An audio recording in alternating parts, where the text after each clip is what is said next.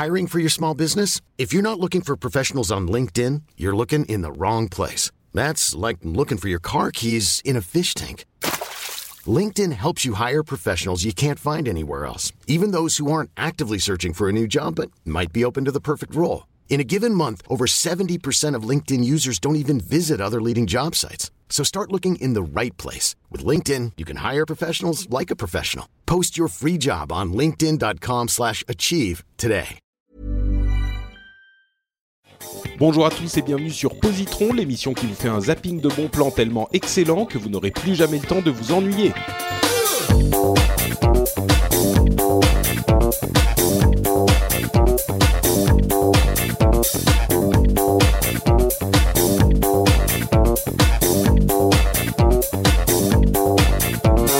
Bonjour à tous et bienvenue sur ce troisième épisode de la session, euh, la session X, Y, Z, je sais plus, de Positron. Je- on pourrait la- l'appeler la session Z. Je sais pas pourquoi. Z, ça me paraît bien. De la session Z de Positron, je suis Patrick Béja.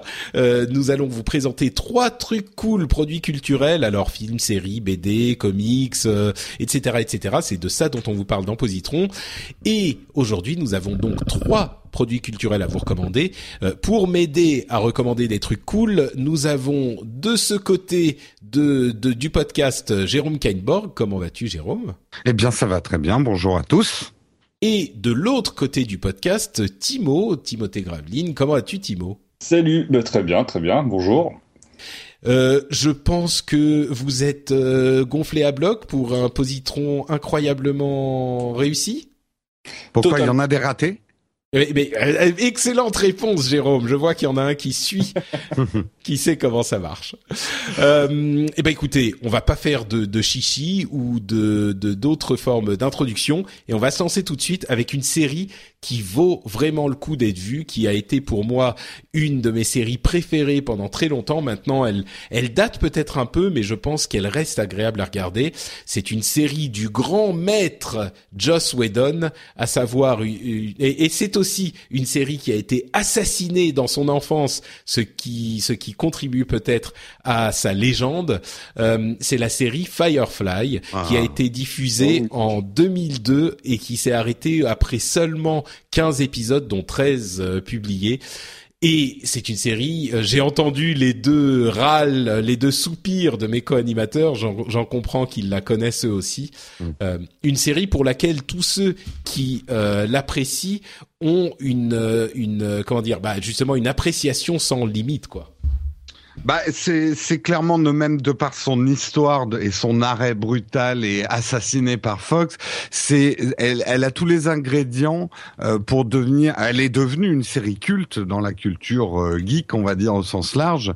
Elle est cultissime. C'est pour moi une série aussi culte que Profite.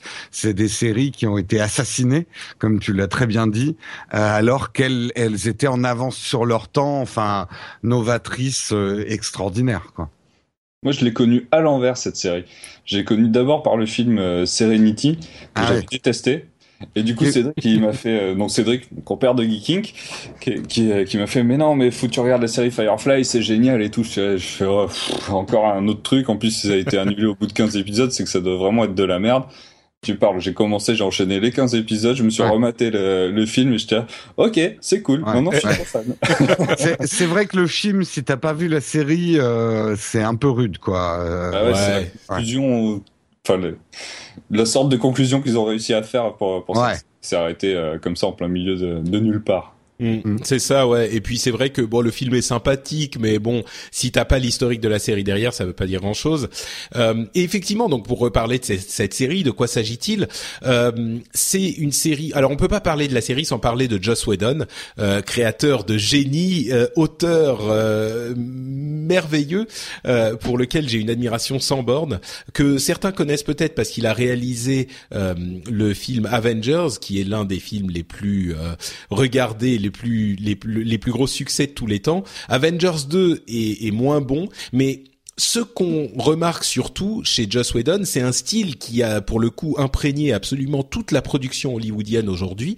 Euh, c'est un style d'écriture euh, qui a un, à la fois un humour euh, très particulier qui parle beaucoup aux gens de notre génération, et puis surtout qui joue avec les codes établis par les différents genres qu'il attaque de manière géniale. C'est-à-dire que il il y a, quand on regarde un certain style de série ou de film, des choses qu'on attend dans euh, ces dans ces styles parce que bah tous les films fonctionnent comme ça et puis il y a des des comment dire euh, des poncifs de ces de ces styles euh, qui sont euh, systématiquement là. Et lui, il joue avec ses attentes. Euh, il vous en donne un petit peu et puis il retourne la situation ou alors il, il retourne le rôle du personnage ou etc etc. Et c'est ça c'est extra, extrêmement présent aussi dans Firefly qui et donc je viens au style de la série est une série de science-fiction euh, où il y a une sorte, c'est une sorte de, de, de post-guerre civile américaine dans l'espace. C'est-à-dire que l'espace a été conquis. Euh, il n'y a pas, ça c'est un point hyper important, il n'y a pas d'aliens dans cette série. Euh, il n'y a pas toutes ces conneries avec les différents aliens qui sont en fait des acteurs humains qui ont euh, des prothèses débiles sur la tête pour leur donner. alors lui, il a une sorte de crête, lui, il a des cornes, lui, il est tout bleu. non, il y a juste pas d'aliens et basta et c'est tout. Donc c'est attention à pas trop te moquer de Star Trek quand même. Hein. c'est pas que de Star Trek. Hein, mais c'est que euh, jusqu'à ce que tu le dises, j'avais jamais remarqué qu'il n'y avait pas eu un seul alien dans cette série. C'est vrai. Ah bah écoute voilà. Ça m'a pas marqué quoi. Bah en fait c'est tellement bien amené. Euh, les, les, enjeux sont vraiment ailleurs. L'humanité a conquis euh, la galaxie. Il y a eu une sorte de guerre d'indépendance euh, qui a échoué et euh, on a une fédération qui unit la, l'humanité la, dans la galaxie et notre héros est un capitaine qui était dans la rébellion. Euh, c'était un petit peu un indépendantiste dans la guerre. Il s'est battu pour la rébellion. Il a perdu beaucoup de choses. Euh, et euh, maintenant, il, s'appelle les Brown Coats, qui sont d'ailleurs les, les Brown c'est des groupes de gens qui aiment toujours des, la série et qui font des, des, des conventions, etc. Bref. et maintenant, il veut que le, le, la fédération le laisse tranquille. Euh, il, veut juste avoir son vaisseau et être euh, tranquille dans l'espace avec son équipe. Et il crée une sorte de famille de coéquipiers autour de lui qui sont tous différents, qui ont tous des motivations différentes. Et ils ont un vaisseau qui est un petit peu pourri, bien sûr, en théorie, mais qui en fait est super bien parce qu'il a un super pilote, etc. Et ils vont vivre des aventures dans l'espace. Il y a bien sûr une, un arc narratif qui couvre euh, la série, euh, qui réunit tous les trucs, mais il y a aussi des, des petites histoires à chaque fois, à chaque euh, épisode. Et c'est un peu le meilleur western de l'espace de toute l'histoire de, de, de, de, du, du cinéma et des séries télé.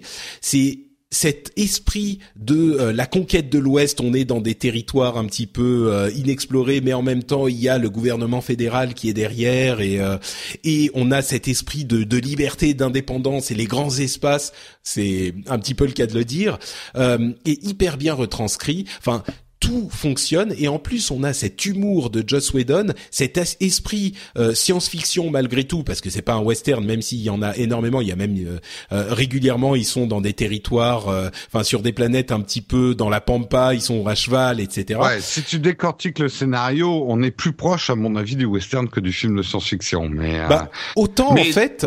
Autant on est aussi proche du western euh, dans Firefly qu'on est proche de, de la fantasy dans Star Wars en fait. Et c'est vraiment ça quoi. Mm. Euh, donc bon, je, je, pourrais encore en parler longtemps. Malheureusement, la série a été interrompue au bout de 13 épisodes et en plus Fox l'avait passé dans dans le mauvais ordre. Ah donc euh, on comprenait rien du tout à ce qui se passait. Enfin, c'était c'était c'est honteux la manière dont, dont ça s'est dont ça s'est passé et le problème, le gros problème de la série, c'est que elle euh, elle avait de bons chiffres d'audience avec des femmes et pas tellement pas autant qu'ils l'espéraient avec des hommes et eux ils voulaient une série de science-fiction qui plaise aux hommes parce que c'était leur cible marketing. Voilà. Et, et, et, ils espéraient un truc à la Star Trek, et en fait, ils ont eu un truc à la, à la Buffy, euh, tueuse de démons, qui euh, de vampires, euh, qui est aussi une série euh, légendaire que j'adore, mais mais très difficile d'accès aussi. Buffy, c'est un truc quand tu regardes la première saison entière, tu dis mais qu'est-ce que c'est que cette merde? Et pourtant, et pourtant, enfin bref, on va pas parler de Buffy, ça sera peut-être le sujet pour un autre jour. Mais euh, mais Firefly donc euh, vraiment aurait pu euh, devenir quelque chose comme ça. Ce casting quand même absolument formidable quoi et Nathan Fillon qui a été découvert par Firefly qui porte la série enfin c'est il est aussi important à Firefly que Harrison Ford l'a été à Star Wars quoi.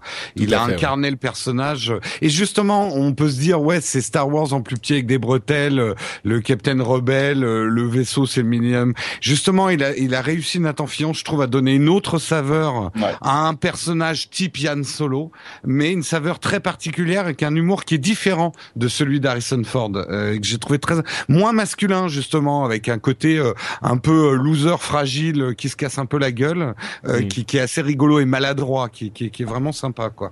Ouais. Et puis il y a des épisodes. Enfin, l'écriture est tellement.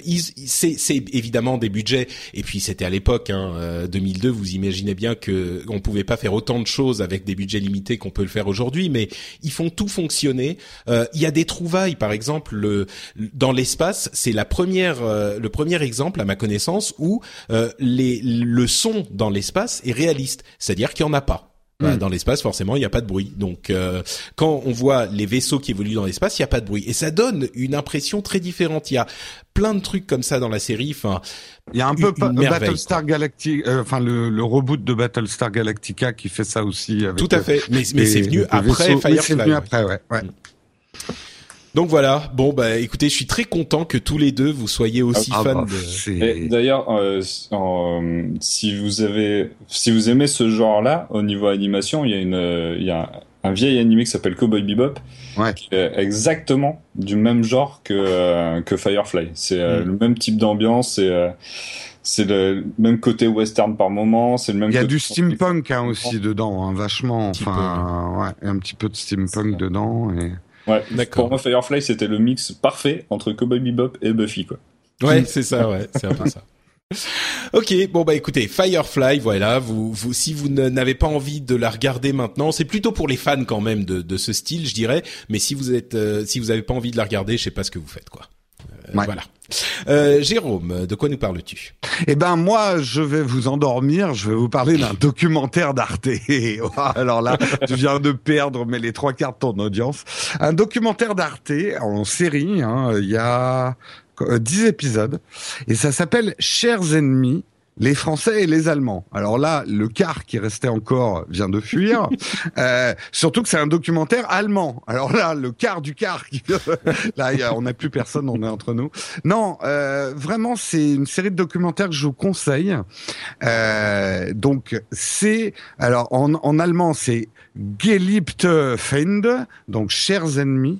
Les, c'est toute une série. T'as pas dit que t'avais pris allemand euh, Non, mais j'ai, oui, mais j'ai eu trop au bac. Hein. J'ai eu trop au bac. C'était à l'oral et j'ai parlé que anglais. Je n'ai pas dit un mot d'allemand. J'étais une catastrophe en allemand. Tu euh, parles mieux une, langue, espagnol. une langue. Oui, je parle mieux espagnol qu'allemand, c'est dire. Et euh, non, c'est une langue beaucoup trop structurée pour moi. Euh, en fait, c'est donc une, une, une série de 10 épisodes, de 10 émissions qui porte sur les relations franco-allemandes et Dieu sait si nos rapports sont extrêmement compliqués. Nous partageons déjà un empereur commun, un Charlemagne, euh, ce n'est ni un Français ni un Allemand, hein, il était un peu des deux. Euh, Aix-la-Chapelle, je le rappelle, est quand même en Allemagne, euh, mais en même temps, voilà, Charlemagne euh, massacrait les Saxons. Euh, donc il y a des rapports extrêmement complexes et on s'aperçoit justement que notre euh, relation de haine-amour prend racine dans une histoire. Euh, et quand je dis haine-amour, c'est que c'est très intéressant. On, on, pense souvent que l'Allemagne est un petit peu l'ennemi héréditaire parce que les deux dernières grandes euh, guerres mondiales, euh, c'était les Allemands contre les Français, pour faire très schématique. Hein. Euh, en tout cas, ça, ça, a été les sources et les étincelles du conflit. Mais il faut se rappeler qu'on a beaucoup plus de guerres, par exemple, avec les Anglais qu'avec les Allemands. Et on a des périodes d'amitié avec les Allemands et de connivence et de compréhension qui sont beaucoup plus longues, euh, beaucoup, oui, beaucoup plus longues que euh, l'entente cordiale qu'on a avec les Anglais. Euh, la perfide Albion, c'est quand même les Anglais. Euh, donc, c'est à travers chaque époque. Alors, ça va parler aussi. Euh, on parlait dans l'épisode précédent de Louis XIV, et on s'aperçoit que la vraie haine entre les Allemands et les Français français est vachement né à l'époque de Louis XIV avec les les guerres sur le Palatinat, euh, la princesse Palatine et, et pas Palpatine, hein, ne confondez pas. Elle est moins belle, Palpatine. ouais, elle est moins belle. Euh, et que on a fait des massacres en Allemagne, enfin le, Louis XIV entre deux euh, entrechats et deux pièces de Molière. N'oubliez pas de faire la guerre, loin de là. Et on a quand même massacré euh, des euh, des des Palatinats allemands de, de manière odieuse. Et du coup, les Allemands en ont conclu, enfin dans leur histoire et dans leur collectif, dans leur mémoire collective, le français est devenu l'ennemi héréditaire. Le, le documentaire est très intéressant parce qu'on a une perspective allemande de cette histoire. Alors ça peut agacer. C'est vrai qu'ils ont pris deux actrices en plus qui font des petits, des petites apparitions. Alors précise parce que des actrices dans un documentaire. Alors euh, j'explique. En fait, vous avez des phases de documentaire d'histoire et vous avez des phases de sketch d'une allemande qui s'appelle Germania et d'une française qui s'appelle euh... Non, non, non, non, euh, Marianne, pardon. Comment je peux oublier le nom de... Bref, qui s'appelle Marianne et euh, qui vont justement jouer sur ces caricatures qu'on peut avoir. Les Allemands qui boivent de la bière, qui mangent des saucisses, euh, les Français avec la baguette de pain, euh, etc. Mais c'est un peu plus fin que ça. C'est vraiment la vision qu'on peut avoir. Moi, par exemple, il y a un truc qui m'a fasciné et je le savais pas. Pourtant, je suis déjà allé en Allemagne que les Allemands se moquent de notre pain et de notre baguette. Vous vous rendez compte? Non, mais quelle je, honte Je fais très bien le français et elle joue vraiment comme ça. Genre nous, on est fiers de notre baguette, on a le meilleur pain du monde. Personne ne fait. De... Et les Allemands qui ont des variétés de pain, mais mille fois plus multiples que nous, qui ont une culture du pain. Alors c'est sûr que c'est des pains noirs, c'est des choses. Nous en France, on dit que c'est des pains de pauvres. Ah, des noirs. Mais oui, mais c'est des, c'est des pains beaucoup plus riches, beaucoup plus sophistiqués. Et les boulangers allemands se moquent un peu de la facilité des boulangers français. Et ça, c'est des choses, voilà, on, on, je trouve que par ces petites anecdotes et, et on voit la France, ils ont moi, je trouve assez bien casté euh, Marianne et Germania parce qu'on est vraiment dans les archétypes euh, de, de, des réactions françaises par rapport aux Allemands et des réactions allemandes par rapport aux Français. C'est peut-être ce pan-là que je trouve le plus intéressant parce que nous, on sait comment on se moque des Allemands et, et des vieux euh, poncifs qu'on a sur les Allemands, mais on ne sait pas bien forcément comment les Allemands se moquent des Français et sur ce sur quoi ils se moquent et ce sur quoi ils nous admirent et ce sur quoi on admire les Allemands. Euh, c'est euh, c'est très très intéressant. Alors ça couvre les différentes périodes. Hein. Ça commence vraiment à l'Antiquité, enfin les périodes romaines, et ça va jusqu'aux guerres mondiales et jusqu'à l'Europe aujourd'hui euh, guerre et paix, en passant par des périodes qu'on connaît moins dans l'histoire franco-allemande. Je vous parlais de Louis XIV, mais vous verrez qu'il y en a d'autres. Donc c'est, moi j'ai trouvé ça vraiment très intéressant. La série a été assez critiquée parce qu'on l'a trouvée caricaturale, euh, mais justement, moi je la trouve pas si caricaturale que ça, et le fait qu'elle soit faite par des Allemands est assez intéressante. D'accord. Eh ben écoute. Merci beaucoup Jérôme, ça s'appelle donc Chers ennemis, les Français et les Allemands. Euh, bah écoutez, on va conclure avec Timo. Euh, de quoi nous parles-tu aujourd'hui? Je vais vous parler de One Punch Man. c'est euh... ah. c'est le dernier truc qui fait carton. Euh, si tu ouvres Tumblr ou 9gag, tu vas forcément passer des images de One Punch Man, tellement ça a eu un succès incroyable. Euh, du coup, je me suis penché dessus, j'ai vu l'animé qui est disponible sur la plateforme Anime Digital Network, c'est disponible gratuitement. Donc euh, ça va rien vous coûter à ce niveau-là. Et c'est sorti en manga chez l'éditeur Kurokawa. Donc, euh, donc en fait, One Punch Man, il y a eu trois versions une version webcomics dessinée par euh, One, euh, dessinée et scénarisée par One, euh, qui est un, site qui a, qui a, atteint plus de 10 millions de visites avec une moyenne de 20 000 visiteurs par jour.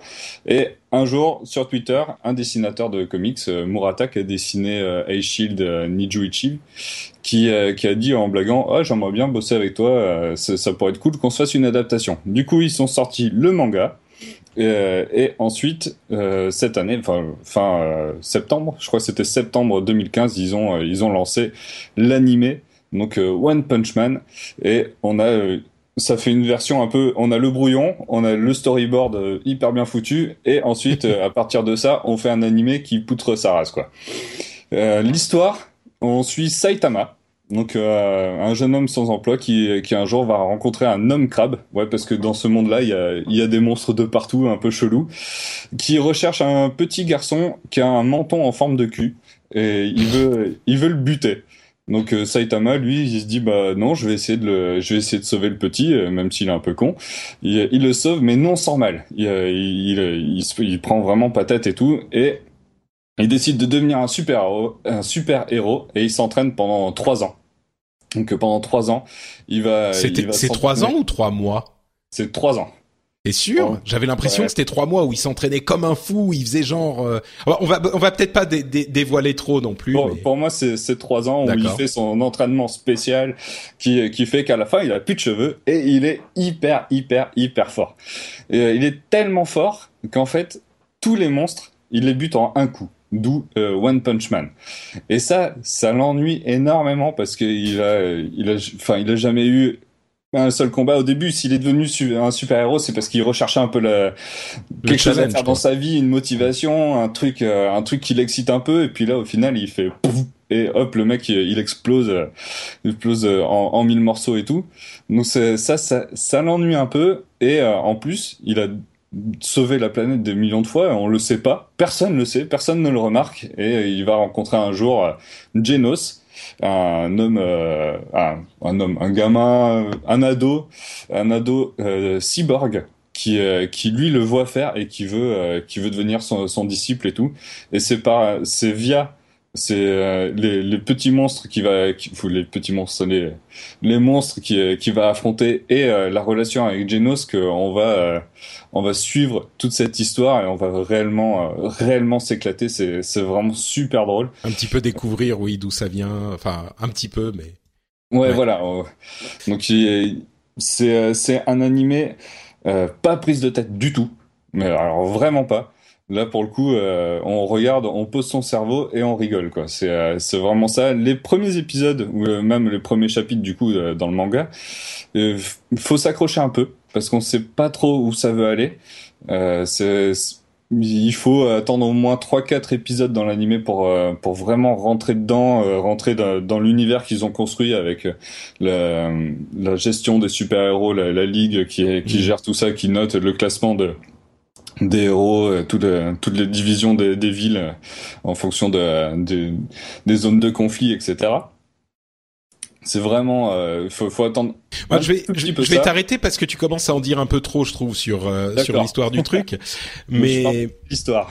ouais, mais mais en fait, il euh, y a il y a en fait une énorme qualité à ce à ce manga que t'as pas, enfin à ce, ce, cet animé que t'as pas encore évoqué. Je sais pas si t'allais en parler, mais c'est l'aspect euh, satirique euh, qui ah, qui rappelle un petit peu Joss Whedon en fait.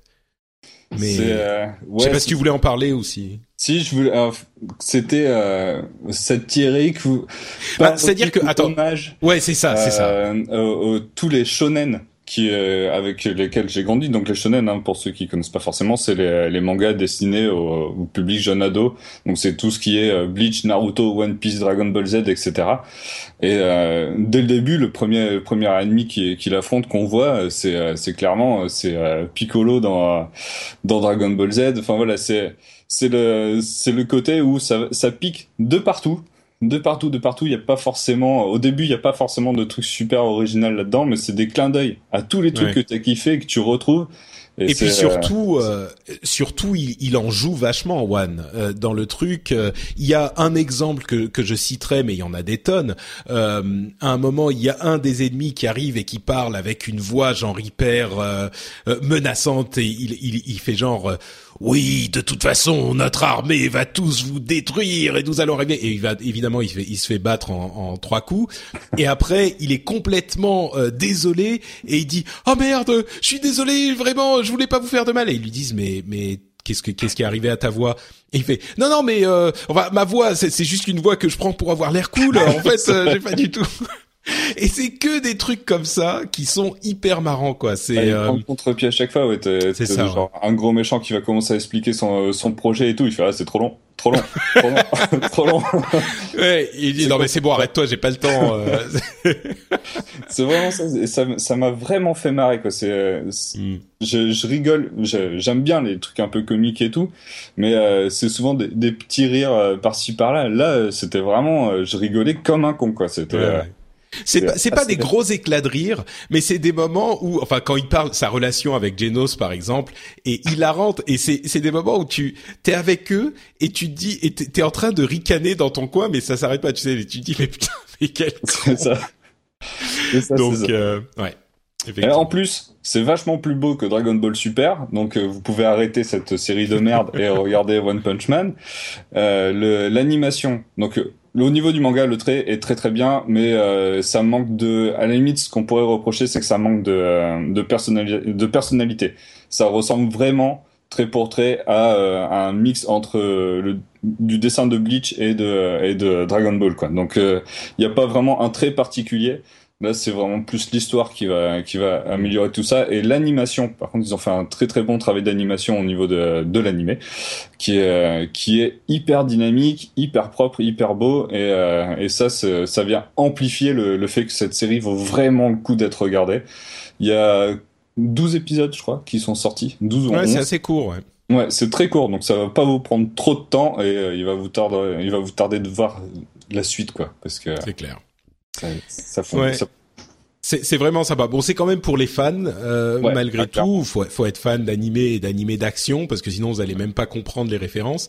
Mais euh, mais si vous l'êtes, je pense que c'est le truc à ne pas. C'est aussi pour ça que ça a tellement de succès en ce moment, c'est que c'est un truc qui est tellement différent et qui qui parle de tout le reste que c'est c'est celui à ne pas rater quoi. Donc euh, effectivement, One Punch Man. Euh, bah écoutez, merci beaucoup messieurs. On va conclure cet épisode avec, comme toujours, l'occasion pour vous deux de nous dire où on peut vous retrouver, à commencer par Jérôme Kainborg.